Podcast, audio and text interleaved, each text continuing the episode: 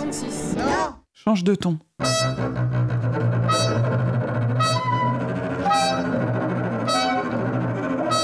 Je prends le temps que je veux. Le mauvais ton. À fleur de Au ton. ton principal. Au fil. Au fil. Donnez le ton.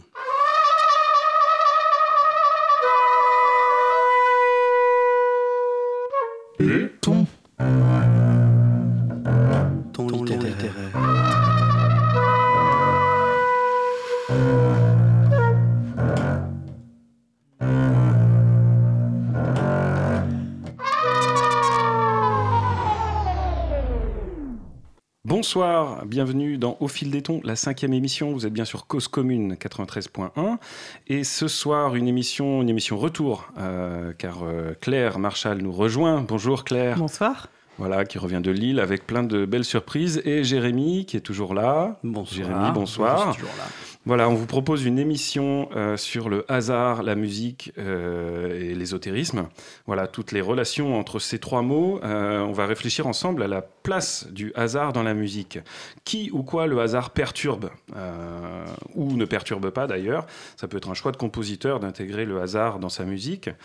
Donc on va essayer d'illustrer les différentes places du hasard dans le processus musical, euh, soit dans l'imagination effectivement du compositeur, mais avant ça même dans les contingences sociales, dans son apprentissage, euh, le hasard de ses rencontres, euh, le hasard de son apprentissage. Dans le geste compositionnel aussi, beaucoup de compositeurs ont cherché à intégrer soit le hasard, soit l'ésotérisme dans leur musique Une elle-même. manière de, de conjurer parfois même le, le sort, en fait. Voilà, une manière de conjurer le sort, exactement. Et euh, parfois même dans le contexte euh, involontaire de la composition, euh, par exemple, avec quel musicien je vais pouvoir écrire de la musique Messiaen, on sait, qui a, qui a composé le Quatuor pour la fin du temps euh, dans un camp, donc était évidemment laissé... n'a pas eu le choix dans, dans ses musiciens, n'a pas eu le choix dans son matériel, donc c'est un peu le hasard qui a, qui a décidé de, ce, de cette œuvre musicale. Euh, Ou la enfin, fatalité, d'ailleurs. ou la fatalité, voilà, on réfléchira sur toutes ces légères différences. Ça peut être aussi le choix laissé à l'interprète, euh, notamment dans les œuvres ouvertes. Euh, on parlera euh, peut-être de, Pierre Boulez, qui a été un, des compositeurs qui a, expérimenté cela. Ou carrément les contingences de la production, de la création, les accidents, les écoutes. On sait que la surprise, le hasard, peut être producteur de, nouveautés et éventuellement de, de grandes, de, grandes, de grandes œuvres, voilà, ou de grandes surprises, parfois pas très agréables. Oui, voilà, ça peut être aussi des gros ratages. Ça peut être aussi des gros ratages, on en parlera. Donc, euh, pour, euh, pour animer cette émission, donc, euh, je, voilà, Claire et Jérémy sont là, et puis on a décidé de faire, d'utiliser un processus un petit peu plus original pour choisir un petit peu les formants de l'émission. Je reprends l'idée de Pierre Boulez dans sa troisième sonate pour piano, donc, qui est l'idée des formants. Les formants, c'est des éléments de la forme qui sont disposés sur la partition et que l'interprète va devoir choisir et disposer. Donc, l'organisation de notre playlist, des morceaux qu'on va passer, va être euh, jouée aujourd'hui. Voilà, euh, Jérémy va vous parler aussi du jeu, évidemment, le jeu de hasard. Euh, et nous allons vous proposer, éventuellement, à ceux qui, veulent appeler le standard. Je vous rappelle que vous pouvez tous participer donc au grand jeu d'au fil des tons. 09 50 39 67 59, c'est le standard. Vous pouvez écouter pour soit vous exprimer ou si vous intervenez au moment où on choisira les, les extraits à vous passer, euh, éventuellement participer au tirage au sort. Donc euh, les tirages au sort, on a, on a toujours plusieurs outils de sélection et de décision, soit les dés, soit les cartes, euh, soit aussi le Yiking. On vous expliquera ce que c'est tout à l'heure. Et Jérémy, On a choisi en fait les cartes, le, le tarot, de, alors ce qu'on appelle le tarot de Marseille, mais là aujourd'hui j'ai pris un tarot un petit peu plus ancien, un tarot de la Renaissance italienne, avec des enluminures. Et en fait, chaque carte qu'on tirera donc au hasard permettra de déterminer un, un extrait musical. Donc vous gagnerez un extrait musical, ce qui est quand même vraiment bien euh, à cette heure-ci de la nuit. Ben oui, voilà, il y a des petits cadeaux à gagner. Alors, nous allons donc tirer au sort la suite de l'émission, mais pour l'instant, pas de hasard. Euh, un cadeau, d'abord, un cadeau de Claire qui nous présente le travail de Michael Pissarro, un Ouais. compositeur que tu as été voir à Lille, c'est ça? Et hasard du calendrier, effectivement, était enregistré à Lille, ou plus exactement à Villeneuve d'Ascq, euh, dans la scène nationale qui s'intitule La Rose des Vents, une pièce de Michael Pissarro euh, qui s'intitule Radiolaire. Donc l'enregistrement avait lieu de lundi à mercredi. Il était réalisé par un collectif de musiciens lillois qui se nomme Musix. Et, et Michael Pissarro était sur place. Alors, Michael Pissarro, ça tombe très très bien dans cette émission, parce que justement, c'est un compositeur qui travaille avec de l'indétermination, ou en tout cas qui a des œuvres ouvertes et qui fait confiance euh, aux musiciens pour construire l'œuvre avec lui d'une certaine manière. C'est un compositeur qui est né en 1961 et qui crée une ambiance euh, d'écoute très très particulière. Euh, on pourrait appeler ça des œuvres presque minimales, tant le, matériau sonore, en tout cas dans la recherche du volume, est, est, assez faible. Et l'écoute est telle que ça, met déjà dans une, une, impression qui est très forte. Lui-même est un compositeur qui est très marquant dans sa manière de faire travailler les musiciens et dans sa manière de parler euh, aux musiciens et dans sa manière de parler de la musique.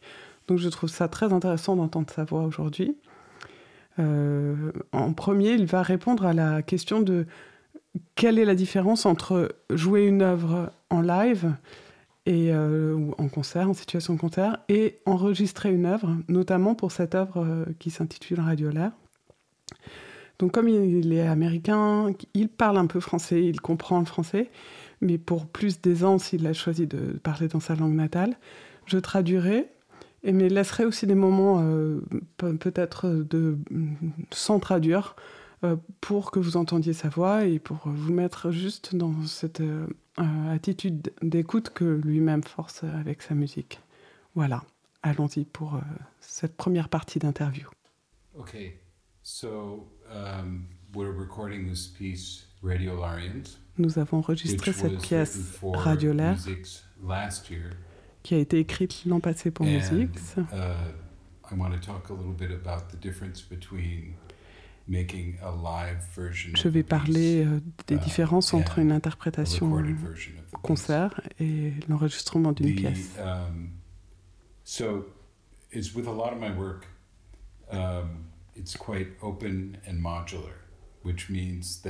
C'est une œuvre ouverte dans le sens où euh, chacun des 15 composants de la pièce comportent une partie indéterminée.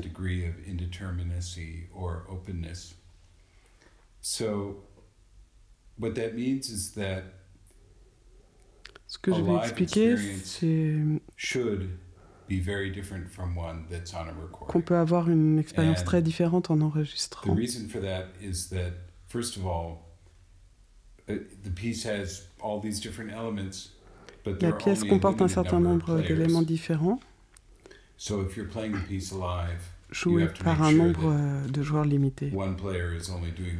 Aussi, lorsque la pièce est, jouée um, en live, on doit s'assurer qu'un interprète joue seulement une seule chose à la fois.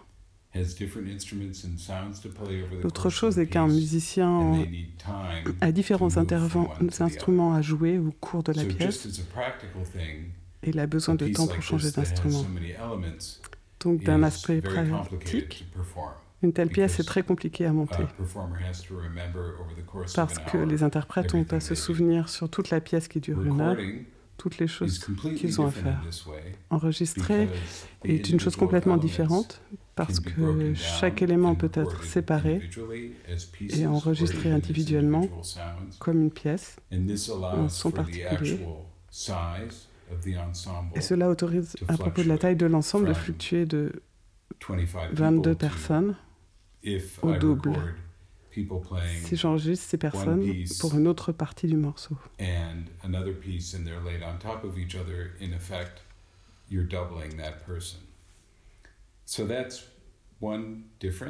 Ça, c'est une différence.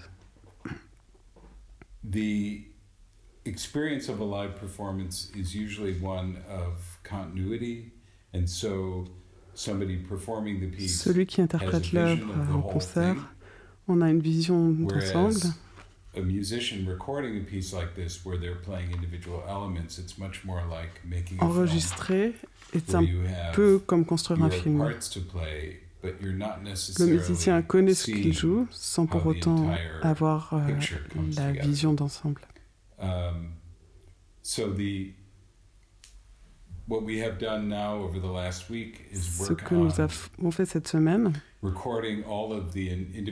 c'est d'enregistrer tous les éléments différents,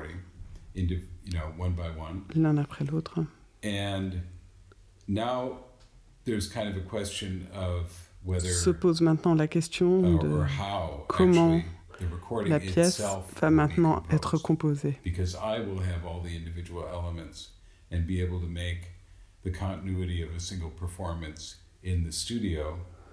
La pièce va être montrée en studio sans que rien n'ait encore été déterminé. And for a live performance, in the realization. But for a recorded performance, it's almost like you've got a second Avec l'enregistrement, c'est comme s'il y avait une seconde composition. Um, and that's a lot of work for me to do yet. C'est mon travail à uh, venir. Uh, but that I have maximal J'ai un maximum de flexibilité pour faire ça. The piece itself uh, has one element la pièce elle-même présente un élément intitulé La mère primordiale, qui est entendu pendant toute la durée de la pièce. Dans une interprétation de concert, on doit s'assurer qu'un musicien ne joue pas autre chose s'il est impliqué dans cet élément de la pièce. Uh, Ici, dans cet enregistrement, on a un matériel très riche pour la mère primordiale qui implique tous les musiciens. That'll be new, quite different from a live performance, in that I'll be composing that, let's say, hour-long version of that piece, in which which will hold all the other pieces.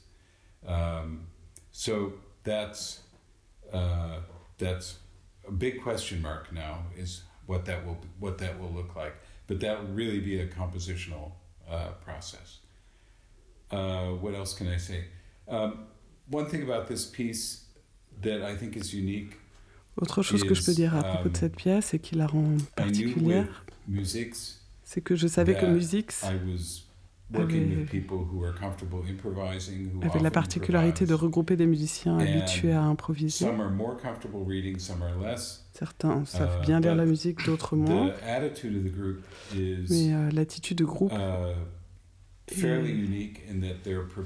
est, vraiment singulière et ils sont préparés, ou nous sommes tous préparés à faire en sorte que quelque chose se passe sur le uh, that once you've rehearsed it, essentially you play the same thing. Um, that's not every piece, but there are definitely quite a few of that nature. Um, and it's one thing to have an open piece for two musicians. It's very unusual to have a piece that has so many flexible parts C'est assez rare d'avoir autant de flexibilité et de combinaisons um, possibles pour un, aussi grand groupe instrumental. Uh, je pense que je n'aurais pas pu avoir une telle expérience avec un autre ensemble comme Music qui compte 25 musiciens prêts à changer tout ce qu'ils peuvent faire dans la pièce au moment où nous enregistrons. Il existe plein de quantités de, de, situations dans la pièce où les musiciens sont obligés de faire leurs propres um, choix et de trouver des solutions d'interprétation, ce que je n'aurais pas pu faire avec un autre groupe. Um, of course, I've been here working with the group for the recording, so I've done a lot of the work that, if I wasn't there, would fall to the director of the ensemble or individuals in the ensemble. And so this is yet another way in which, even during the recording session, there are what you could call kind of compositional elements that just occurred to me while we were recording, and Musics is prepared to do that. So, I mean, I'm as curious about what will come out, what will come out as anybody else. I have a very good feeling J'ai un très bon feeling de cet enregistrement. Je pense que nous avons de très bonnes versions de tous les éléments. Uh, sometimes we have multiple versions of all the elements. So uh, once once I get back to the studio, Lorsque je serai dans les studios, um, je pense you know so much material that I could probably make avoir suffisamment de matériel pour faire trois versions différentes de la pièce si j'en ai besoin. Euh, je vous propose pour illustrer euh, ces, premiers propos de Michael Pissarro euh, l'écoute de la mère primitive, primordiale ou primitive. lui, il dit en, anglais primordiality, donc en français on pourrait dire mère primitive ou, ou primordiale aussi, mais dans le sens euh, matériel qui sous-tend tous les radiolaires. Il, expliquera dans le second extrait qu'on va entendre ce que sont les radiolaires, justement. Et euh, c'est un extrait qui, a été enregistré euh, l'an passé lors du concert, lors donc d'une première séance de travail de musique avec Pissarro. Voilà, je vous propose d'écouter cet extrait.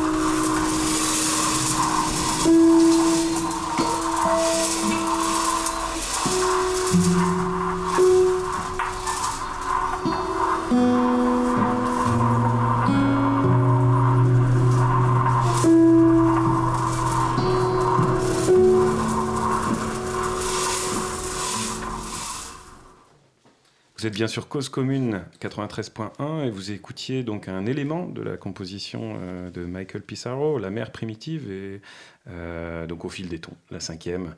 Jérémy, tu avais peut-être. Oui, ça me faisait juste penser à ce qu'on ce qu'on avait dit euh, la- l'émission précédente quand on parlait de, de sexualité.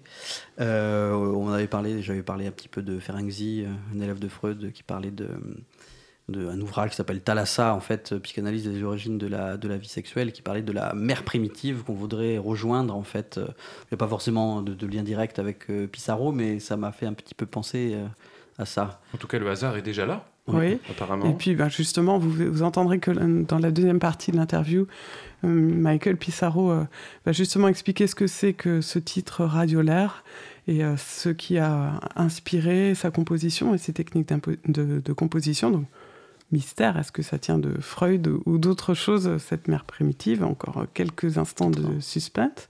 Un rôle de l'inconscient, on va voir. Voilà, Mhm. peut-être, euh, voilà.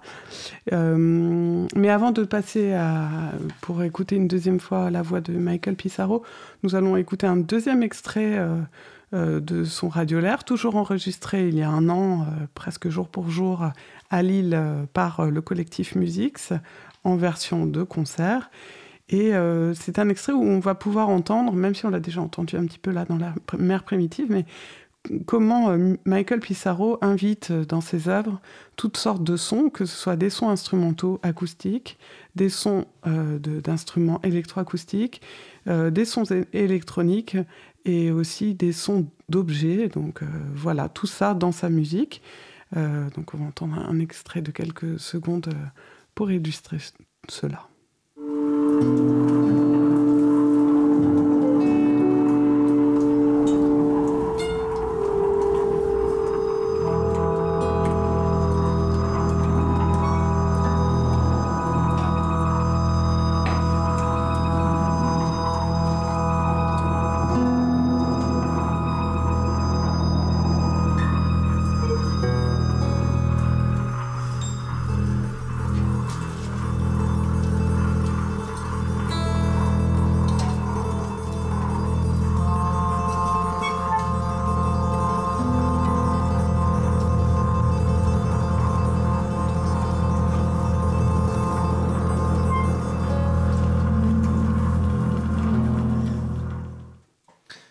sur Cause Commune. Nous fil d'éton la cinquième et un extrait toujours de Michael Pissarro.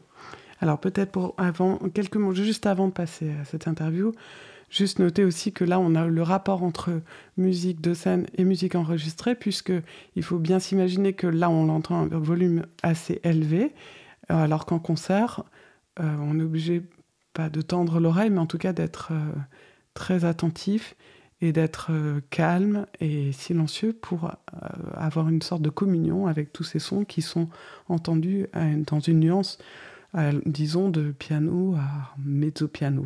Voilà. c'est une nuance très douce. Voilà, exactement, soft, un comme sonore, Michael Pissarro. Exactement. Mais non, ce n'est pas un fond sonore, c'est vraiment quelque chose qui nous prend parce qu'on on va vers ces sons-là. Voilà. Des bas-fonds, peut-être. Pardon Des bas-fonds de la mer. Exactement.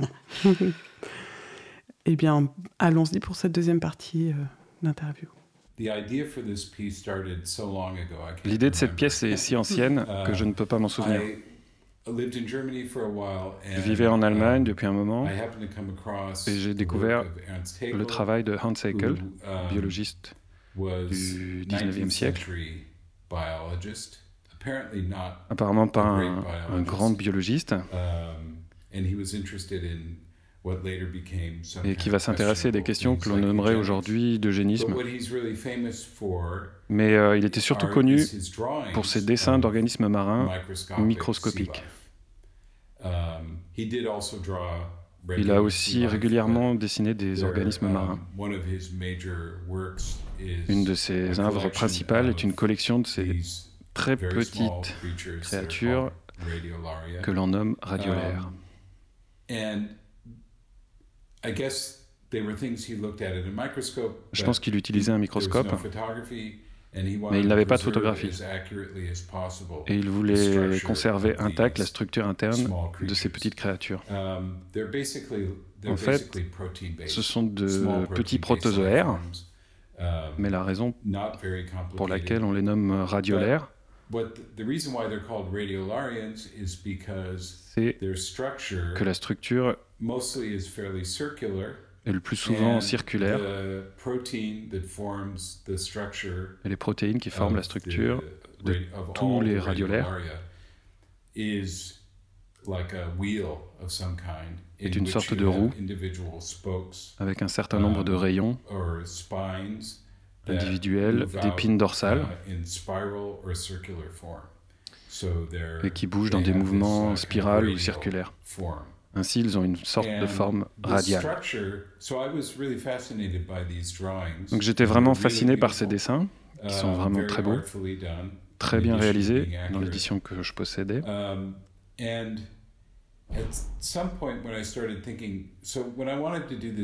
Et donc, quand j'ai voulu écrire cette pièce, je sentais qu'il y avait dans le collectif euh, Musix un potentiel uh, intéressant avec lequel je n'avais jamais travaillé. Ils peuvent travailler vraiment comme un tout, mais aussi chaque individu séparément. The, there's a kind of you could say social flexibility in that people can work in Il y a donc une sorte de souplesse d'association en groupe plus ou moins grand. Donc avec cette idée, ça m'a amené à penser que dans um, chaque milieu, les créatures doivent coexister. Um, that doesn't mean it's always a friendly coexistence, Cela ne signifie pas que c'est toujours une coexistence cordiale, mais between certaines symbioses euh, sont um, atteintes entre les plant plantes et les formes de vie animales, par exemple. And this, um, of course, it's way more complicated in Bien sûr, c'est plus difficile situation like- dans une situation comme une forêt dans laquelle il y a des milliers d'existences so many thousands of beings just in a small area of the juste dans un tout petit espace de forêt. But if one pictured a tank of Mais si on, se, si on prend une image, comme image un réservoir d'eau de mer, um, et les have créatures qui sont very dedans, simple idea of on peut avoir une idée habitat, très simple d'exemple d'habitat. On a des formes similaires d'organismes vivants qui nagent dans la même mer. Utiliser ces radiolaires m'a autorisé à are- penser que peut-être les radiolaires cachaient de grandes différences. um, Chacun semblait très différent des autres, Même s'ils ont des structures similaires, d'après ce que je voyais. Donc si je pouvais utiliser ces créatures particulières comme modèle for individual de pièces particulières, individuelles, et j'en ai composé Um, 14, I will have je pouvais trouver une certaine unité en suivant le même principe de composition. Uh, but I had to figure out Et je vais expliquer ces principes de composition. Um, Et encore une fois, la curiosité, ce sont ces épines dorsales. Single piece of the 14 Et chachune des 14 pièces est une représentation musicale. Je it's, pourrais parler de um, transcription, it's much, much more than a transcription. mais c'est beaucoup plus qu'une uh, transcription, c'est une sorte de composition um, projection, de la projection au sein de la pièce de la forme des radiolaires. Dès que j'ai vu ces épines dorsales, j'ai décidé que je devais définir ces éléments picturaux en éléments Uh, sonores. so every piece Ainsi, has pitch elements toutes les pièces sont des éléments qui représentent les structures radial radiales de ces créatures particulières.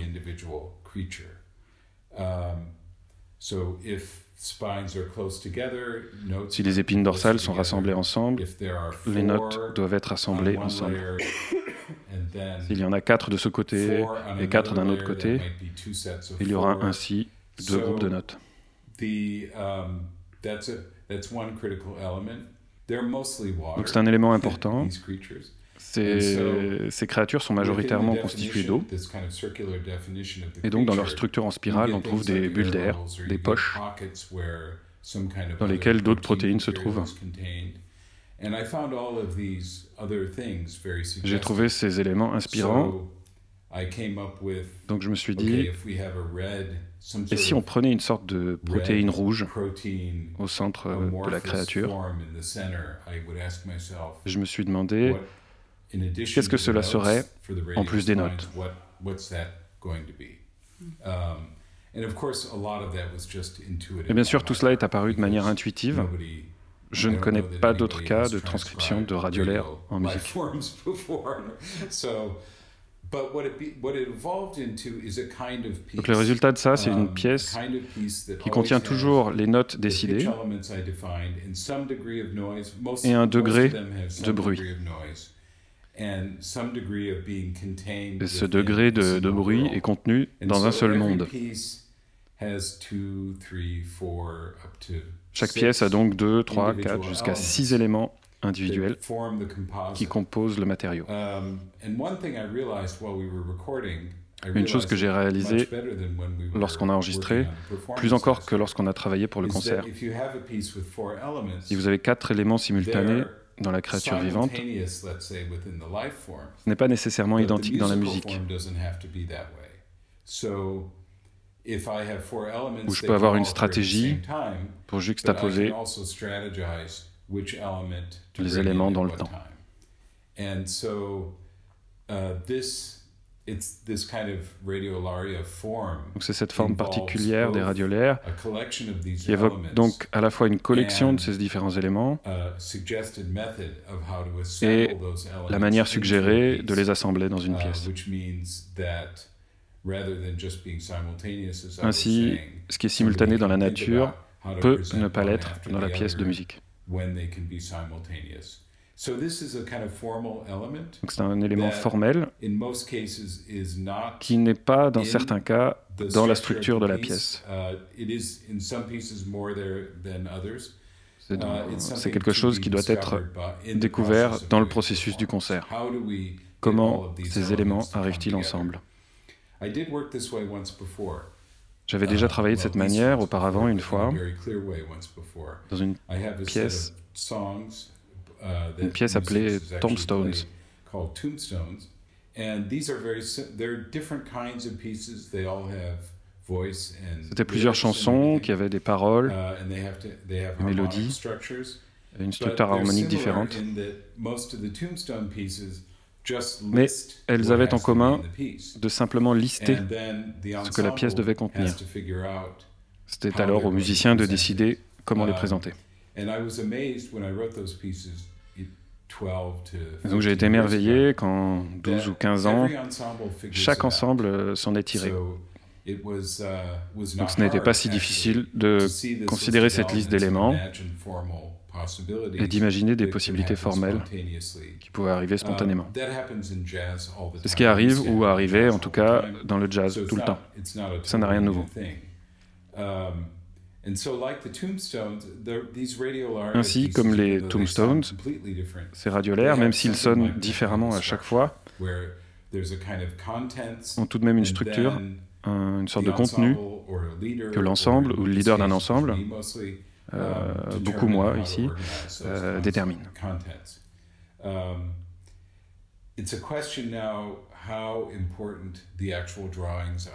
Vient maintenant la, question de savoir à quel point les dessins sont importants pour le Uh, public. Je suis quasi certain in que the quelque chose 19th euh, fait au milieu du century 19e siècle est du domaine public public. domain. so that may mean that when a CD is Donc ça veut dire que quand le CD sera fait, les dessins, euh, l'accompagnent, accompagneront pour que le public puisse se dire euh, Ah, ok, cette pièce, c'est cette créature.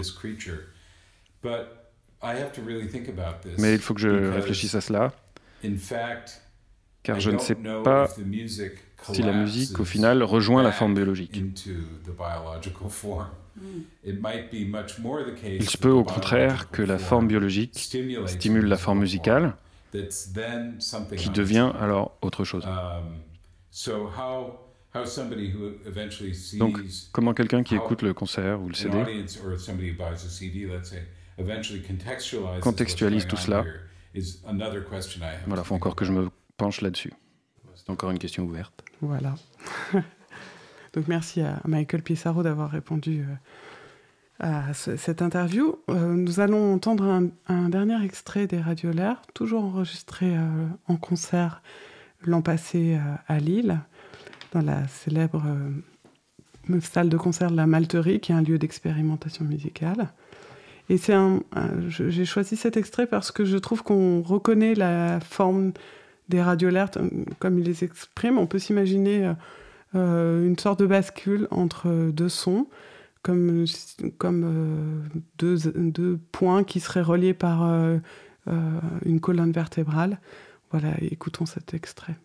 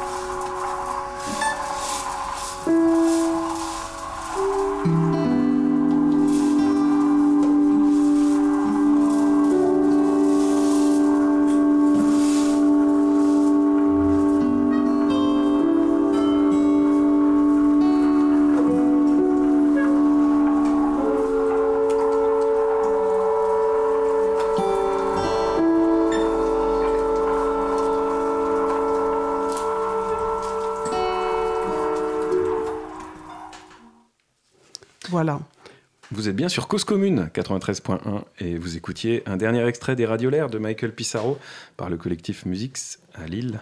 Et euh, donc au fil des tons, la cinquième, Claire Marchal, merci pour cet enregistrement.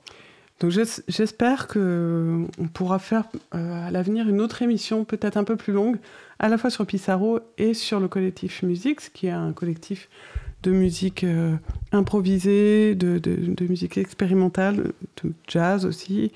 C'est un collectif qui comporte à peu près effectivement 25 musiciens, donc qui, qui présente des projets très différents. Euh, ils ont une collaboration avec Pissarro, euh, Pissarro l'a dit euh, un peu dans son interview depuis plusieurs années, sur plusieurs œuvres par un certain nombre d'interprètes du collectif. Donc, euh, je ne sais pas, je lance cette idée, ah ben voilà, qui n'est pas du tout du hasard. Euh, si les auditeurs plébiscitent. Voilà, si les, voilà, auditeurs. Mais, mais oui, j'ai envie d'en entendre plus aussi. C'est une très belle musique. Hein. C'est une très très belle musique. Donc, si les auditeurs ont trouvé un certain charme à cette musique, on pourrait imaginer à la sortie du disque, qui pour l'instant est une date indéterminée. Hasardeuse. Voilà, hasardeuse. On reste dans le thème. de, euh, voilà, de, de, de, prolonger l'expérience. Euh, voilà, peut-être de réécouter quelques extraits de cette interview, la, la voix de Pissarro, et puis peut-être des extraits du disque, et d'entendre euh, les différences avec ces premiers extraits en concert.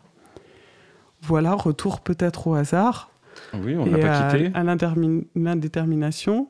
Oui, oui, mais c'était un petit peu le, thème même de, Pissarro. On voit bien comment l'indétermination, en fait, euh, et même dans les formes biologiques, peut-être qu'il a trouvé, euh, a permis de, composer euh, toute cette musique assez magnifique, je dois dire. Et bon, c'est vrai qu'on peut dire de manière générale que la musique cherche à, jouer avec le hasard, mais aussi à le conjurer. C'est vrai que si on reprend aussi le, la définition de, Pythagore, la, musique est une science du nombre. Elle exprime l'harmonie de rapports numériques qui définissent le cosmos. Donc là, on passe de la mer primordiale au cosmos. On voyage. Ouais, on voyage beaucoup du haut vers le bas. Mais autrement dit, bon, elle serait le contraire du, chaos et donc euh, du hasard. Et en fait, on voit bien que c'est cette dialectique qui anime euh, notre émission et aussi tous les compositeurs dont on va vous parler.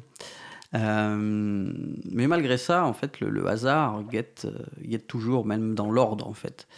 Et euh, ce qui est intéressant, par exemple, si on parlait des Grecs, mais il y avait quand même une, déesse grecque, euh, Tuké, ou Fortuna pour les Romains, qui, représente bien les, coups du destin qui nous frappent de manière aléatoire, mais en même temps, euh, elle nous rappelle, cette déesse, qu'il y a derrière l'apparente injustice toujours une fatalité et finalement un, sens, une direction. Et donc parfois le sens est caché dans des signes, des nombres, des symboles qu'il faut déchiffrer. Et l'ésotérisme, qui veut dire euh, à l'intérieur en grec, hein, permet de pénétrer ce qui nous semble chaos, d'enseigner à un nombre restreint d'initier une vérité supérieure, c'est-à-dire d'accéder au mystère, d'où le, sens de à l'intérieur en fait. Euh, c'est une, manière donc d'appréhender ces, mystères du monde et, et, de se défaire de ce qui nous semble hasard. Donc la musique, comme l'astrologie ou les sciences occultes, permettrait-elle de comprendre l'ordre caché du monde? Dans son aspect le plus rationnel, donc c'est-à-dire la construction sonore, les proportions numériques, serait-elle le vecteur d'une certaine irrationalité Mais peut-être que tout cela n'a pas de sens. Quoi qu'il en soit, pour survivre, l'homme s'évertue en créer un, en créer un de sens. Hein. Et puis la musique qui, veut, qui ne veut strictement rien dire quand on y pense, hein, nous rassure peut-être à, ce sujet. Mais mettons en pratique le, hasard. Voilà, le euh, tirage au sort on va, on va procéder à des tirages au sort. Donc, on vous rappelle que vous pouvez euh, réagir. Et oui. Si vous voulez participer, tu peux dire le numéro, Mathias Si vous voulez gagner un, extrait, si vous voulez gagner musical, un extrait, une signature musicale. Vous pouvez euh, donc appeler au 09 50 39 67 59 le standard euh, de cause commune 93.1. Je vous rappelle donc 09 50 39 67 59. Voilà, si vous voulez participer, vous exprimer sur ce que vous avez entendu ou simplement donner votre avis, ben, vous êtes les bienvenus. Voilà. Et donc, on va passer effectivement au tirage au sort. Donc, euh, effectivement, comme je disais tout à l'heure, euh, on a plusieurs choix pour euh, déterminer un petit peu les. Enfin, pour jouer notre chance, en fait. Jouer la chance des morceaux. Donc, nous, on a une petite liste de morceaux. Et ce qu'on se disait, c'est que parmi tous les moyens qui sont donnés à, notre disposition, on allait prendre les cartes du tarot. Voilà, donc j'ai pris les, des arcanes majeures du, du, tarot. Alors, arcane, ça veut dire mystère ou opération secrète. Le cachet, toujours. Exactement. L'ésotérisme, on est en plein dedans. On est en plein dedans. Et ça va déterminer l'ordre donc des, des musiques hein, par les symboles qu'on va pouvoir y, y associer. Donc là aussi, on va faire parler notre inconscient. Oui, faire parler la nature, je voulais juste rappeler une, une- une petite citation du Tao. Je qui prie. dit la nature avance en toute spontanéité sans présumer du futur. Et, euh, et je pense que là, c'est c'est vraiment la, la- la nature qui va, qui va parler, pour le coup, dans le tirage au sort. non On va bien voir. On va bien voir. En tout cas, on fait de l'occultisme dans, au fil des tons. hein, voilà. Exactement. Euh, je voulais juste Ne lâchez pas votre table. Je voudrais juste rappeler qu'il y a quand même certains compositeurs euh, contemporains euh, qui se sont préoccupés du, du tarot. On peut citer le- une œuvre de Richard Dubugnon, Oui, toute récente. Ah oui, oui, assez récente, euh, juste deux ou trois ans, je crois.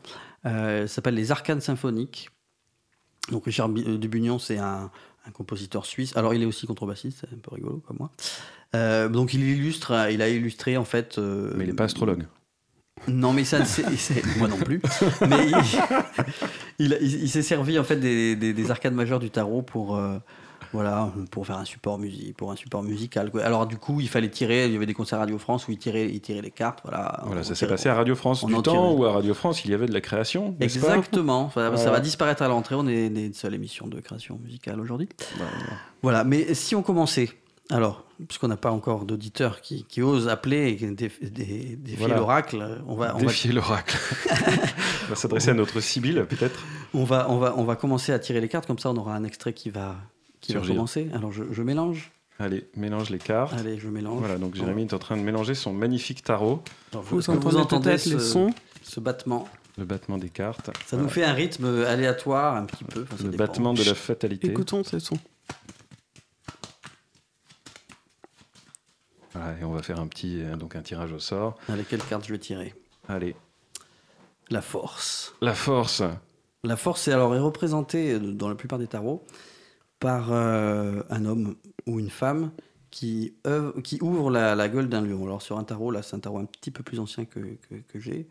Euh, c'est vraiment un homme qui menace un, un lion avec un, un bâton et ça symbolise un petit peu la, euh, normalement la maîtrise qu'on doit avoir sur ses, sur ses pulsions les plus primitives et ça nous engage aussi à faire preuve d'une- force, d'une force spirituelle.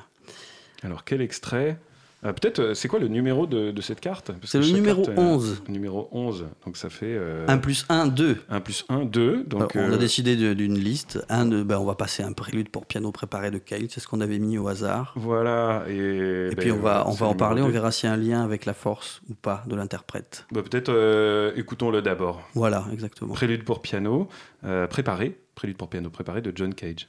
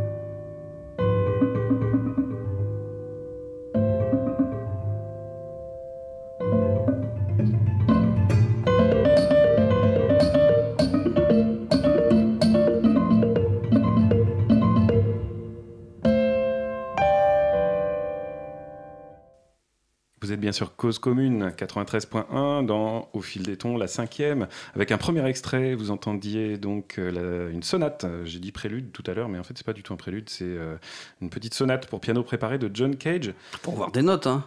Mais ça, c'est le, le euh, mauvais hasard. Voilà, c'est le mauvais hasard, c'est l'erreur qui s'est glissée. Et, euh, et nous avions tiré pour décider de ceci la carte du lion. euh, La force. La force, la force, voilà, l'homme qui terrasse le lion au moyen d'un bâton. Donc je vais juste vous parler un petit peu de cette, euh, de cette sonate. Donc ça fait partie des sonates et interludes pour piano préparé qui ont été composés par John Cage euh, dans les années 40. Et il euh, faut savoir qu'à cette époque-là, peut-être qu'on pourra y voir des, des liens avec, avec, la force. avec la force, effectivement, parce que Cage allait d'échec en échec. C'est-à-dire qu'il n'arrivait pas à avoir de succès. À chaque fois qu'il faisait un concert, les gens fuyaient, les gens fuyaient les salles, etc. Donc il était dans une période de remise en question assez profonde. Et, et il trouve il trouve un renouveau et il retrouve euh, de la confiance en lui et dans, son, dans sa composition euh, grâce, à, grâce à la musique indienne. En fait, il rencontre, euh, il rencontre une musicienne indienne et qui, lui, qui vient dans son université donc pour apprendre pour apprendre la, musique contemporaine et il lui dit bah, écoute en échange tu vas m'apprendre la musique indienne et il va devenir complètement fasciné par les principes rythmiques et les principes aussi narratifs de la musique indienne car et puis surtout par l'objectif euh, de la musique indienne. Un des objectifs de la musique indienne, c'est d'atteindre à travers la, traversée des émotions, des huit émotions euh, euh, permanentes qu'ils appellent Navasara, Navarasa, pardon, doivent mener à la neuvième, qui est évidemment la, tranquillité. Donc il y a des émotions blanches, la joie, la surprise, l'amour, l'héroïsme, et des émotions noires, la colère. Excuse-moi, je t'interromps, oui. mais c'est exactement ce que dit la force hein, dans la carte. Hein. C'est-à-dire eh qu'il ben, faut, arriver à transcender ça, justement ces émotions les plus, les plus primitives en fait, euh, mhm. pour arriver à une espèce de, une espèce de calme de, nirvana, de maîtrise finalement. Mais il n'y a pas de hasard. voilà, il n'y a pas de hasard. et donc, euh, voilà, dans les années, euh, ça, a été créé euh, en 46, 47, ces petites pièces. elles sont toutes assez courtes, entre 1 minute 30 et, 3 minutes. Et donc, pour piano préparé, juste pour, pour préciser, mon piano préparé, ça veut simplement dire qu'on insère des objets ou qu'on pose des objets sur les cordes dans le piano, ce qui fait que vous reconnaissez pas forcément les sons du piano. Il y a des sons qui sont laissés, qui sont laissés tels quels, mais beaucoup de cordes sont soit étouffées ou distendues ou euh, résonnent de manière différente euh, grâce à la préparation. Donc ça peut se faire au moyen de vis, de gomme, de morceaux de bois, etc. Voilà. Euh, peut-être qu'on passe à un deuxième extrait, un autre tirage, puisqu'on n'a on toujours pas d'appel. Voilà. Mais réveillez-vous. Mais réveillez-vous, enfin, on est quand même que le 4 juillet. Alors Alors, je retire les cartes. on retire les cartes pour un deuxième extrait, suspense. Alors, euh, juste pour euh, quelques, quelques indices, on a, encore, on a encore du Cage à vous faire écouter, mais on a aussi plein d'autres choses, hein, évidemment. Alors, dans une playlist. La roue de fortune. La ah roue de bah fortune. La, roue de fortune. Que signifie la roue de fortune? Justement, la roue de fortune, euh, c'est le changement perpétuel. Alors, normalement, hein, parce que j'ai regardé un bouquin sur le tarot, hein, je ne suis pas spécialiste. Ah, c'est parfait ça. Oui. Alors du coup, en fait, on a une femme avec les yeux bandés qui est au centre d'une roue, et puis on a des personnages qui tournent autour qui sont accrochés à la roue, aussi bien en bas qu'en haut. Alors, ils ont des formes étranges, des, euh, on dirait un peu des animaux, ils sont dans des positions complètement extravagantes. C'est en fait la roue de la vie qui continue à tourner quoi qu'il arrive. Le, ben justement, c'est on est en plein Tao, c'est la carte, Tao, Jérémy. C'est la carte du, du hasard en fait, c'est-à-dire qu'on profite des opportunités de la vie, des bonnes, des, des, coups de chance. Euh, voilà, c'est la carte du, c'est un peu la carte du destin. Ça me fait penser. C'est la mère primordiale. la mère primordiale. Euh, ça me fait penser peut-être à, à, une musique peut-être de, d'Anne Roudiard, parce que là, là, là, on parle de destin, on parle quand même d'astrologie, quoi. On est en plein dedans, oui. Voilà, bah, peut-être que c'est le moment de, de passer un, extrait d'une musique de Dan Roudiard. Qui est, qui est, qui, alors, qui est Dan Roudiard Alors, Dan Roudiard, de son vrai nom Maurice Chenevière. En fait, il est très connu comme astrologue. Euh, mais c'est aussi un compositeur, en fait un compositeur euh, français, donc qui a émigré aux États-Unis. Je redonne un peu ses dates. Donc il est, il est, euh, il est né en 1895, il est mort en 1985. Donc en fait il est célèbre pour avoir fondé l'astrologie humaniste et transpersonnelle. Et donc bon, il va dans le sens de la, de la théosophie. Il est influencé par Carl Gustav Jung, hein, le psychanalyste le fameux qui a inventé tous les archétypes. Hein. Il est aussi influencé par les courants spirituels orientaux. D'ailleurs, son pseudonyme, Rudyard, vient du, sanskrit. Hein. D'accord. Voilà. Donc, il renouvelle l'astrologie traditionnelle et sa vision euh, qu'on pourrait dire fataliste, parce qu'on pensait qu'il y avait des planètes bénéfiques, des planètes maléfiques, hein. Euh, des bons aspects, des mauvais aspects entre les planètes. Donc ça veut dire en fait euh, qu'on était peut-être un petit peu plus dans l'idée d'un destin euh, subi, et puis lui, il va, il va orienter ça plutôt du côté de la philosophie, de la psychologie, et, il est justement l'objet de querelles d'astrologues à cause de ça. Voilà. Mais ce qui nous occupe aujourd'hui, c'est qu'il était quand même musicien. Et compositeur. voilà, voilà. Et il a même écrit un livre sur Debussy euh, en 1913 pour les éditions Durand. donc les, éditions qui, qui éditaient Debussy. Voilà.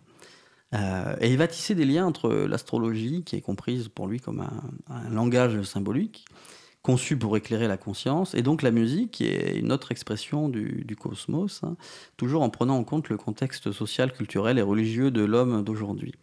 Donc pour lui, l'astrologie est une relation entre macrocosme et microcosme, une dialectique entre chaos perdu, euh, perçu pardon, et ordre conçu.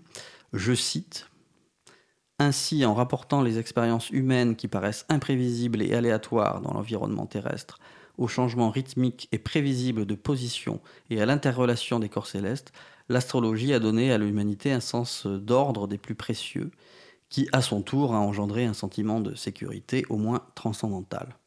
Rien que ça, hein, voilà. Donc bien sûr, on en pensera euh, ce qu'on voudra, hein, mais euh, ce qui est intéressant, c'est que là, on peut faire le lien entre cosmos et musique, ordre et hasard, euh, tout ce qui nous occupe aujourd'hui finalement, puis voir finalement quelles sont les, les, tentatives des hommes pour échapper à cette dualité. Mais bon, parlons de sa musique peut-être. Parce que c'est vrai qu'il est, il est, quand même plus euh, classé dans le rayon New Age que dans les compositeurs d'avant-garde. Et pourtant, il, est, il a été membre fondateur avec le compositeur Edgar Varese, qui est un peu plus connu, lui, de mhm. la Guilde internationale des compositeurs, voilà, euh, dans les années 20. Donc écoutons un extrait de ses pentagrammes pour piano, écrit dans les années dans les, dans les années 20 toujours. Donc le pentagramme, c'est le symbole ésotérique euh, par, par excellence. Hein. C'est l'étoile à cinq branches. C'est la figure de l'homme initié, la figure du microcosme aussi, pareil. Hein. Donc on se rappelle aussi le dessin de, l'homme de Vitruve de, Léonard de Vinci, hein, qui représente comme euh, une étoile, l'homme dans un, dans un cercle qui représente un peu une étoile. Donc c'était aussi une figure très importante pour Pythagore, dont j'ai parlé euh, tout à l'heure. C'est une figure qui a fait couler beaucoup d'encre. On dit même que justement c'est un symbole païen aussi. Donc la pièce euh, Stars est issue de cette euh, série fait appel euh, à une harmonie beaucoup basée sur des quintes, donc des intervalles qui correspondent au chiffre 5, encore l'idée du pentagramme. Ça évoque l'idée de cycle dans l'harmonie traditionnelle. Hein. On parle de cycle des quintes pour les tonalités. Voilà. pour ceux qui connaissent le solfège. Donc, et là, on pense aussi, et alors ce qui est drôle, c'est que j'avais fait quelques notes, et j'ai dit on pense à la roue, à la roue astrologique, la roue de fortune. Mais c'est quand même la carte que j'ai tirée. Bon, après, on trouve le sens qu'on veut, mais c'est rigolo. Donc, les, les, quintes sonnent un peu vides, comme toutes les, les, consonances, elles, ont un symbole, elles sont un symbole de résolution des tensions, de repos. Et elles ont, quand on les superpose, une sonorité un petit peu primitive. Et en l'occurrence, elles évoquent très bien l'espace ici. Donc Rudyard, il va jouer avec ses résonances de quinte, il va broder des mélodies un petit peu orientalistes, hein, parce que c'est aussi son influence. On parlait de musique indienne tout à l'heure, lui, il a été très influencé par cette musique-là aussi par les, toutes les doctrines euh, bouddhistes et zen. Euh, voilà, c'est juste une euh, génération avant John Cage, en fait. Voilà, c'est très intéressant. Et, et, en fait, il va nous plonger lui aussi dans, son, dans, dans la méditation. Donc voilà, nous écoutons Star, c'est notre extrait numéro 5 dans notre, dans notre liste cachée.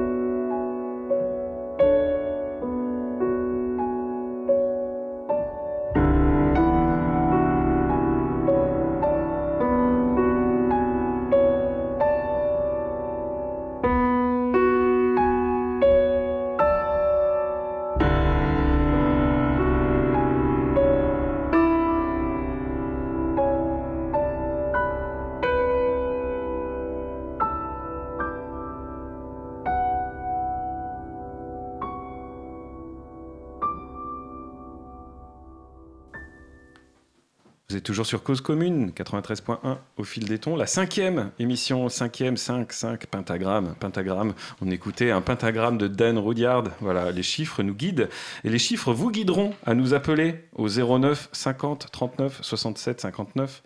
09 50 39 67 59. N'hésitez pas à appeler. On peut adapter le tirage euh, des cartes euh, à la configuration un petit peu particulière. Évidemment, c'est pas en direct. Enfin, si c'est en direct justement, même si vous n'êtes pas là, vous pouvez quand même tirer une carte. Faites confiance. Euh, voilà. on fera. Et peut-être que peut-être que le symbole de la, de la carte vous, vous, parlera précisément. Voilà, exactement.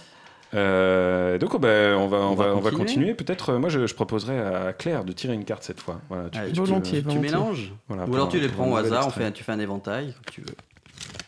Pour l'instant, tout a assez bien correspondu, mais est-ce que c'est le sens euh, qu'on donne au hasard Voilà. Alors voilà, qu'est-ce que c'est comme carte ça?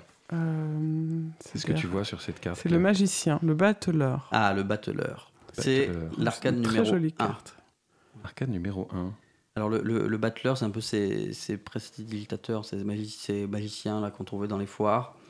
Euh, et qui ont tous les, les atouts disposés sur leur table au sens propre. Hein. Euh, c'est-à-dire que ça correspond euh, aux, épées, aux deniers, tout, ça tout ce qu'on retrouve dans le, dans le tarot. Et c'est aussi bon, le symbole, paraît-il, hein, de la, la renaissance printanière, de la naissance même printanière. C'est l'énergie euh, primitive. c'est le début, quoi. C'est le, le chiffre c'est le chiffre 1. Alors, euh, on a peut-être un extrait qui correspond aux résurrections, c'est ça, non? Est-ce que ça peut, est-ce que ça évoque pour toi ou, ou alors on a, on a carrément on est un numéro On a, on est peut-être plus là dans, dans, dans, quelque chose normalement hein, de l'ordre du du commencement? Oui, alors certes du commencement, mais de la répétition? et aussi un peu de la, un peu plus de la de la magie et peut-être aussi de l'illusion. Alors ça, ça peut être intéressant. Alors l'illusion, quel, quel, euh, extrait musical dans ceux que nous avons choisis peut, euh, peut donner l'illusion? En fait, euh, sur la, je pense que Music of Changes de, de Cage aussi donne l'illusion d'une musique composée. Euh, Moi, je penserais euh, aussi au paysage imaginaire de, de John Cage. Parce que là, ah on est aussi dans, le, dans, dans, dans l'art de, de l'illusion, et puis il va commencer peut-être quelque chose de, nou de nouveau dans ses compositions. Tu peux peut-être que tu peux nous en parler, euh, Mathias. Alors, est-ce qu'on prend c'est, encore du Cage Est-ce qu'on prend les, paysages imaginaires? Tout le monde est, est qu'on peut est-ce qu'on peut tirer une deuxième carte On peut tirer une deuxième carte pour préciser peut-être. Tout le monde se lasse. Les, tirages ne sont pas tous absolument. Voilà, c'est ce qu'on appelle le, hasard en fait. Voilà, c'est ça. On est en plein dedans pour, aider à nous décider. Euh. Alors, je suis tombé sur euh, le fou. Ah bah voilà, on va mettre le fou. Bah, c'est une musique de fou. Oui. On, est bien dans John Cage. C'est la carte qui a pas de numéro. Le mat, en fait, c'est le pèlerin qui n'a plus rien à faire de tout, qui est complètement en guenille et, et malgré le fait qu'il soit mordu par des chiens, il continue sa route. C'est le fou, le sage, le mat. Voilà, bah, les chiens vont vous mordre. Je crois qu'on est, on est bien, on est bien parti sur euh, Imaginary Landscape de John Cage, euh, car c'est une musique qui désarçonne complètement, qui vous prend à l'écoute euh, de manière très très particulière. Et c'est une musique qui s'adapte parfaitement à la radio, puisqu'elle est composée donc pour, alors que je retrouve mes notes, mais elle est composée pour un bande magnétique et 42 phonographes. Ah bah là, on est vraiment dans le fou là, c'est parfait. Donc euh, vous allez voir que John Cage euh, fait jouer ensemble 42 euh, phonographes lâchés dans la nature. Voilà. Imaginary Landscape numéro 5 pour bande magnétique et, bande magnétique et 42 phonographes de John Cage.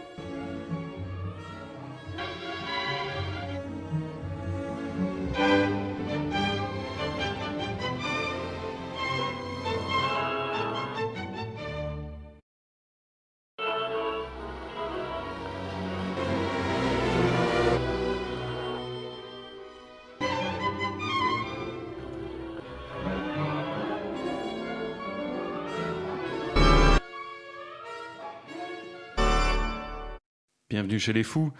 Euh, vous êtes toujours sur Cause Commune. Et oui, votre poste radio ou votre ligne internet fonctionne très très bien. C'est cette musique. Euh, mais beaucoup, euh, beaucoup hésitent à appeler ça musique ou beaucoup s'insurgent contre la qualité musicale de cette composition. Car oui, c'en est une composition de John Cage en 1952. Imaginary Landscape, donc c'est le numéro 5. Paysage imaginaire, en Paysage imaginaire voilà, qui, euh, qui est une œuvre euh, que je trouve euh, complètement déstabilisante, à la fois très réjouissante, qui correspond très très bien finalement. On a bien fait de préciser dans le tirage. On a tiré une carte du tarot hein, avant de, pour ceux qui, ne, qui nous rejoindraient, voilà. qui est le mat, le fou, qui est aussi l'excuse dans le tarot traditionnel pour lequel on joue tous les. Voilà. et en fait, c'est intéressant parce que c'est justement une carte qui peut, qui n'a pas de numéro, qui va dans tous les sens, qui peut aller dans le sens qu'elle veut, dans la direction qu'elle veut. Le mat n'a pas de guide à suivre. N'a pas de guide à suivre et donc euh, fait ce qu'il veut et c'est ce que fait John Cage euh, qui, qui, joue avec 42 phonographes donc il lance en même temps et sur lesquels il va naviguer de manière euh, complètement aléatoire et spontanée et il va créer ces espèces de coupures euh, de silence qui ont fait bondir Quentin lorsque j'ai entendu, lorsque j'ai envoyé l'extrait, qui, qui n'aime pas le silence, parce qu'on est à la radio, on n'a pas le droit au silence. Alors euh, voilà, mais il a quand même voulu, euh, il a quand même bien voulu passer cet extrait. Je le remercie, voilà, pour tout son travail. Et qui a fait bondir de nouveau Quentin là tout de suite en voilà, écoutant. en se disant est-ce que c'est fini, est-ce que voilà, est-ce que il y a eu autant de bons que de silence. Voilà. C'est l'imprévisible. Et j'imagine que vous avez aussi bondi chez vous en vous disant mais qu'est-ce que c'est que cette cette box qui ne fonctionne bah, plus Peut-être qu'il y a des gens cultivés qui nous écoutent aussi, qui se sont dit Ah, enfin, on passe de voilà. paysage imaginaire de John Cage. Alors, s'il y en a un ou une qui, qui ou elle appelle au 09 50 39 67 59, je vous rappelle le numéro, et si vous voulez participer au tirage au sort. Voilà, que vous habitiez n'importe où en France, à Paris, très accessible. à Toulouse, à Metz, appelez-nous. Voilà. Donc, euh, eh bien, je crois que c'est le moment de, de passer à encore un, un autre extrait. Ah ben, Mathias, tu n'as pas encore tiré. J'ai pas encore tiré. Je vais tirer une carte. Euh, je peux la prendre n'importe où dans le jeu, c'est ça. moi, je, je, mets, je, mets, le jeu en éventail devant moi et je sélectionne donc une carte et je tombe sur le pape. Le pape, ah, voilà. Alors le pape. Alors le pape, Jérémy, ah. que nous dit le pape? Que nous, ben, Le pape nous bénit, mais le pape nous, nous bénit, tout est, tout est amour. Tout est amour. bon, forcément, là, on pense religion quand même. On est d'accord. Effectivement, oui, on est un peu obligé. Oui. Le, le, le, pape nous parle justement d'harmonie, de compassion, ah, c'est parfait. C'est parfait. Ça me fait penser à un extrait. Là. On appelle c'est un hiérophante qui, qui, est comme ça. Qui... Un hiérophante. Oui, oui, c'est le bah, qui, qui, aussi qui connaît toutes les arcanes du sacré. C'est en fait il y, y, a une autre carte qui s'appelle l'empereur, c'est le, le, règne temporel, et là on est dans le règne spirituel. D'accord. Donc, donc, je pense que là on peut peut-être parler de d'un extrait euh, euh, de Bieber oui, bah oui, exactement, oui, pour violon, c'est ça? Voilà, euh, les sonates, euh, peut-être les sonates du rosaire euh, de Heinrich Ignaz Franz Bieber, donc le fameux ancêtre de Justin Bieber. Non, je plaisante. Il ne faut pas croire tout ce qu'on dit à la radio, évidemment. Alors, pour vous insurger contre ces traits d'humour, vous pouvez 09 appeler. 50 39 67 59. Si ça vous choque, appelez. Voilà. Sinon, Jérémy va continuer. Donc, du coup, oui, oui bah, passons directement euh, aux sonates de Bieber. Donc, les sonates du Rosaire, qui sont écrites euh, en 1678. Donc, Heinrich Ignaz Franz Bieber. Heinrich. Heinrich. Excusez-moi, je n'ai pas de l'accent euh, germanique. Il a écrit des très belles pièces pour trompette aussi. Ah oui, magnifique. Mais, mais, chacun des duos, des duos de trompette absolument magnifiques. Non, mais en fait, voilà, cette sonate fait référence au mystère de la vie de Jésus et de Marie. Euh, mystère joyeux, douloureux et glorieux, donc euh, qu'on peut retrouver dans le fameux rosaire, hein, dans le chapelet là. Donc elles sont composées pour violon et basse continue. Elles intègrent des symboles, donc la numérologie, des codes cachés, qui sont souvent non perceptibles à l'oreille. Là encore, c'est pour les initiés. Et elles font partie de, tout ce qu'on appelle les sonates représentatives, parce qu'elles vont peindre des éléments de la vie de, Jésus. Euh, et tout ce langage symbolique, caché, voilà, va nous, nous, enseigner cette fameuse vérité supérieure, hein, c'est la, la, révélation. Donc, ce qui est très, très intéressant dans, dans, chacune de ces, de ces sonates, c'est que le violon va prendre un accord euh, différent, euh, c'est-à-dire ce qu'on appelle en italien une scordatura, c'est-à-dire que l'accord du violon, c'est sol ré la mi, hein, du plus grave au plus aigu. Des quintes Voilà, des quintes, exactement. Mais euh, Bieber, en fait, va à chaque fois euh, soit abaisser d'un ton ou d'une tierce ou monter euh, d'une carte, voilà, les, certaines cordes pour créer des accords et des couleurs particulières, en fait, dans la, musique. Et on parlait de numérologie, mais si on, additionne toutes les, les, notes différentes de chaque accord qui est requis pour chaque sonate, on arrive à 22 notes différentes. Et ce serait une référence à la lyre biblique du roi David dans, chaque psaume de la Bible en fait, euh, c'est toujours précisé une, instrumentation, en fait. Donc il y a toujours cette fameuse harpe, cette lyre du, roi David, qui, soi-disant, euh, enfin, prétendument, euh, comprendrait 22 cordes. Alors, dans la sonate, l'extrait, là, le début qui est très court, hein, que, je vous ai sélectionné, là, on va entendre la résurrection carrément. La résurrection de Dieu, voilà. de Christ. Et donc pour cette sonate, l'accord est assez extraordinaire en fait, parce que le violoniste il doit carrément croiser la deuxième corde et la troisième corde. Donc les deux cordes du milieu. Voilà pour intervertir le grave et l'aigu. Et donc ça forme derrière le chevalet une croix. Donc là on est dans un symbole vraiment évident, mais aussi euh, ça va créer une sonorité très particulière. Voilà. Donc là on est sur un accord sol sol ré ré. Donc en fait ça va ça va vraiment faire une polarité sur la note sol. Euh, et avec toujours euh, dans, ce, dans cette croix, en fait, on a aussi l'idée d'un renversement, en fait. C'est-à-dire que tout est renversé, c'est la, vie après la mort, en fait. Donc du coup, euh, la, bonne nouvelle, euh, voilà, les évangiles arrivent, ça, ça concrétise, et, enfin, on peut, on peut le royaume de Dieu, enfin, soi-disant, hein, est, sur terre ce qu'on va peut-être expérimenter. Donc, comme je disais tout à l'heure, l'accord privilégie le ton de sol, donc sol évidemment comme soleil. C'est le symbole pour Bieber de Jésus. Et le début de la sonate, c'est une, c'est une aube en fait, c'est la peinture d'une aube, c'est le soleil de la vie éternelle qui se lève. Donc là, on est en plein symbolisme chrétien, évidemment. Et si on imagine que les, les cordes cassent en plein concert, euh, là, la, fameuse déesse Tuké ou Fortuna, euh, elle est jamais bien loin. Heureusement, ce n'est pas le cas sur cet enregistrement. Donc on va, on va écouter la version de 1991 euh, enregistré par le violoniste Reinhard Goebel et Musica Antica Köln. Donc la sonate Résurrection, issue des sonates du rosaire de Heinrich Ignaz Franz Bieber.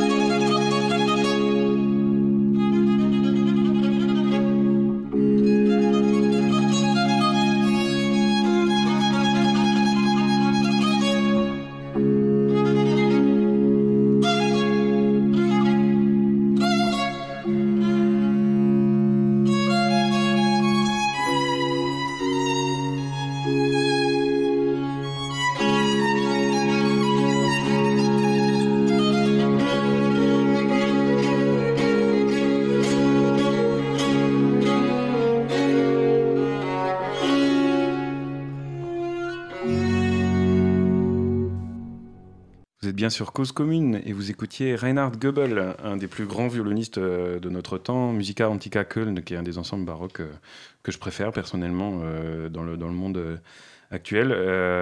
nous interprétait donc Bieber, Sonate du Rosaire, Mm. C'est ça. Euh, sonate résurrection, le début de la sonate, résurrection. voilà, cette aube, euh, cette aube du, soleil de, la, vie de la résurrection, de la, vie éternelle. c'est une musique magnifique et euh, effectivement, le, violon sonne d'une manière très particulière avec cette tension des cordes qui est assez différente.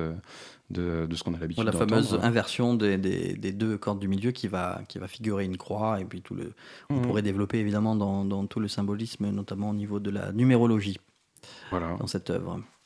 Alors on était avec les cartes du tarot pour déterminer l'ordre de nos, extraits, puisqu'on est dans le hasard et l'ésotérisme. Toujours sur Cause Commune, 93. Sur Cause Commune, 93.fm. Euh. Alors, prochaine carte, tirer. Ah, Claire tire une carte sans avoir mélangé. La tour. Ah, la tour ou la maison de Dieu. Oula. Carte numéro 16. Oula là là. Là, là, vous, avez, vous avez l'air. Ben, en fait, c'est une tour. C'est, alors, c'est la, la, bon, ouais, c'est la tour de Babel qui est frappée par la foudre avec deux personnages Carrément. qui tombent. Ah oui, c'est la catastrophe. C'est la catastrophe. L'émission est... complètement ratée. Voilà. Pas encore, il nous reste quelques minutes. Alors, euh, la tour, bon, bah, évidemment, là, on est, on est obligé de passer le ratage du siècle. On a un extrait, voilà. Oui. Les musiciens, les musiciens connaissent bien ça, en ont peur. Euh, le track, euh, d'ailleurs, ça, ça, présage souvent d'un grand ratage. Voilà, on peut, on peut trouver sur YouTube une chaîne entière consacrée oui, à ça. Oui, c'est-à-dire il y, a toute une collection de ce qu'on appelle les fails, même les epic fails, c'est-à-dire euh, tous les, les, ratages en fait des concerts. Euh, évidemment, ça nous fait rire, mais c'est peut-être aussi un peu pour euh, euh, conjurer le sort. Mais c'est vrai que ce, ce, hasard, en fait, c'est la peur de l'interprète à qui sur scène tout peut arriver. Soit une corde qui casse, j'en parlais tout à l'heure. Une page à l'envers. Voilà, une page, un, un, trou de mémoire, une perturbation du, du tout un simplement. soliste qui n'est pas sur scène aussi. Voilà. Mmh. On bon, a mais vécu voilà, situation comme ça. C'est assez horrible. Ceci dit, il faut aussi faire confiance au hasard. Ça peut être aussi la coïncidence, l'heureux événement. C'est comme en improvisation, hein, où une alchimie peut se créer sans qu'on l'ait préparé. Voilà, bon. Et on peut aussi se demander est-ce que c'est vraiment la volonté du hasard? Est-ce que c'est pas, est-ce que c'est nous musiciens qui agissons? Ou est-ce que au contraire nous sommes agis? Voilà. Et par quoi? Voilà. Donc pour conjurer le hasard, des heures, des jours de préparation sont nécessaires. Donc on connaît bien ça, on est musicien aussi. Et puis il y a l'instant T qui fait le reste. Et là on peut on peut rien prévoir. On essaie de on est sur des réflexes musculaires un peu. Et puis il peut se passer quelque chose et et puis on, fera avec. Hein, voilà. Et il y en a qui mettent en place des sortes de, sortilèges modernes hein, pour conjurer ce sort, pour apprivoiser le destin, pour euh, défaire le trac. C'est peut-être le, le trac, la fameuse euh, ticket des, musiciens, la tuquée des musiciens, pardon. La peur. La, la déesse de la, de la, fortune qui va tout d'un coup nous assurer de sa grâce ou pas. Alors dans les cas les plus extrêmes, il y en a qui vont justement pour l'apprivoiser, cette euh, déesse du hasard, se réfugier dans l'alcool. Il y en a d'autres qui vont prendre des. L'alcool est à consommer avec modération, donc Oui, évidemment. Mais d'ailleurs, c'est des. on parle de cas extrêmes. On parle de cas extrêmes et d'exemples à ne pas suivre. Hein. Et il y en a qui prennent aussi des médicaments, donc il faut, parce qu'il faut tout contrôler, à commencer par ce, ce, corps qui nous échappe.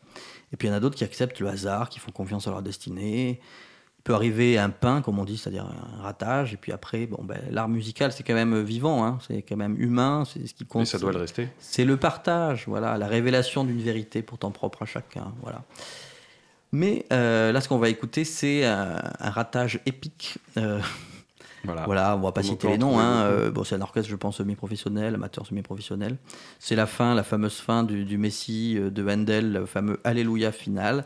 Et là, voilà, il y a, l'orgue qui accompagne et l'organiste euh, se, se, trompe à la fin, sûrement qu'il n'a pas mis son bon bouton de son bon jeu de transposition. Et, en fait, euh, il va finir dans une autre tonalité que, que le cœur. Donc là, c'est la maison de Dieu, c'est la catastrophe, c'est la foudre qui frappe la Qui, qui, frappe et puis tout s'écroule. Mais bon, quand même, on rigole un coup et puis, puis ça nous rassure. Alors écoutons cette fin.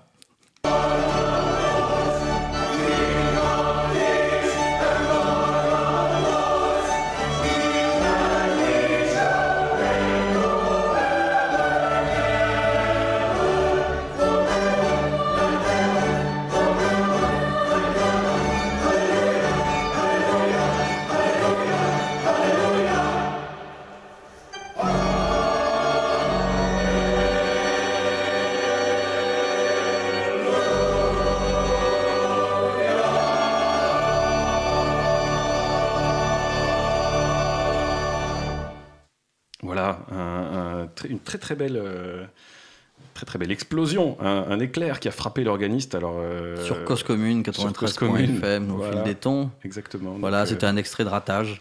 Voilà. Le mauvais hasard. Le mauvais hasard qui, qui la malchance. La malchance. Et Ou l'inattention. Alors comme il nous reste très peu de temps, j'ai envie d'un peu de justement de, de de décider à la place du hasard et euh, de quand même vous faire entendre un, petit, euh, une petite musique encore une dernière fois de, Cage.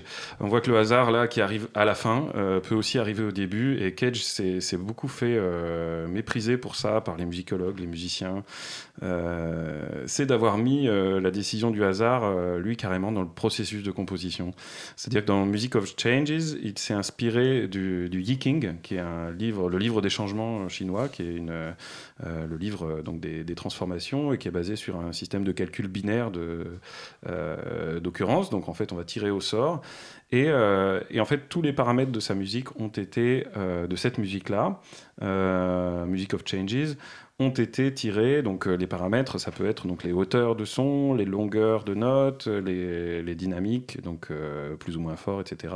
Et les silences aussi, la longueur des silences, ont été tirés de ce livre-là. Donc ce qui livre une musique paradoxalement très figée, euh, il y a quand même une, place, certaines, certaines, petites libertés laissées à l'interprète. Et euh, voilà, je vous laisse écouter euh, juste le début de Music of Changes qui, qui a valu des colibés à John Cage pendant très très longtemps. À cause du hasard.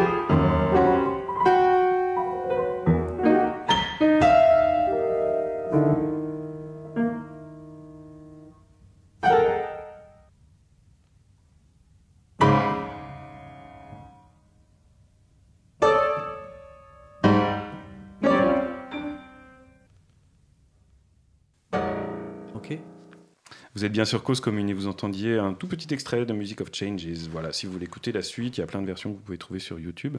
Vous pouvez même acheter les disques. Voilà, vous pouvez acheter les disques aussi, 93.1.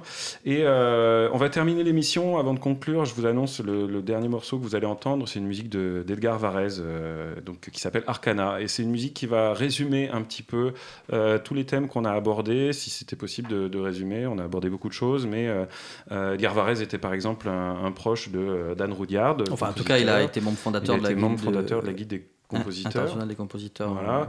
Euh, dans Arcana, il travaille sur euh, les arcanes, effectivement, euh, sur l'œuvre d'un alchimiste suisse, Paracels.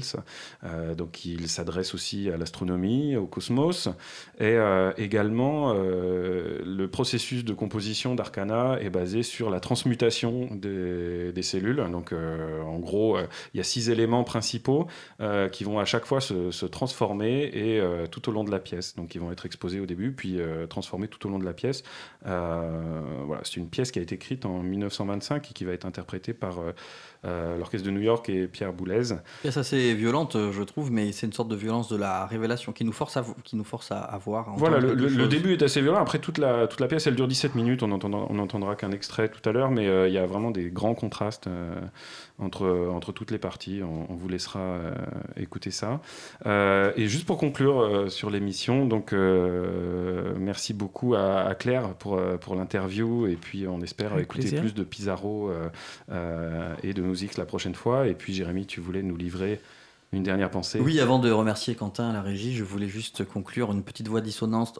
Oscar Wilde qui disait quand même, il n'est pas recommandé de trouver des symboles dans tout ce que l'on voit. La vie n'est plus alors qu'une suite de terreurs.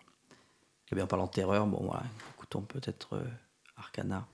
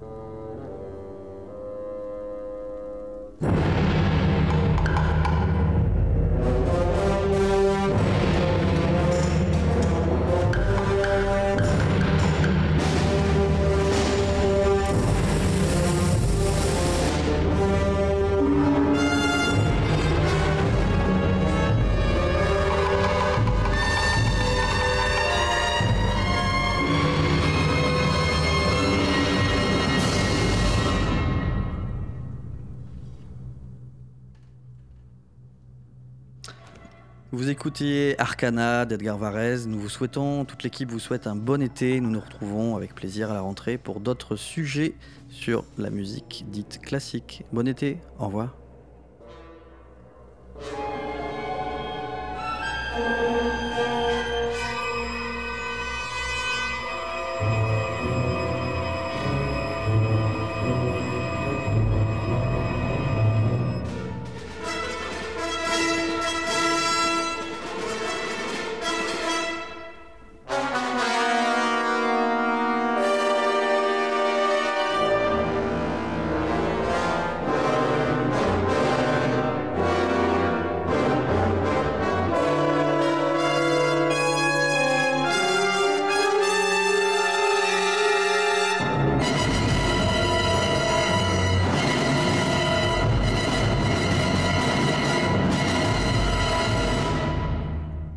Allez, 3, 4. Fabécard.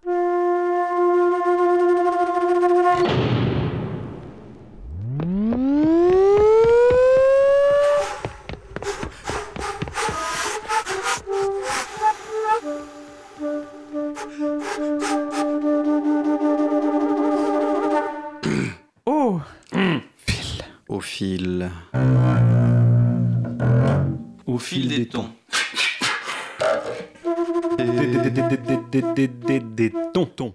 Tons. Ton. Au fil des temps. Autre temps.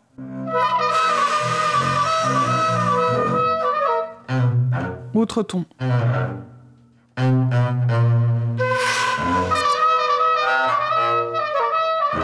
Ton en boîte.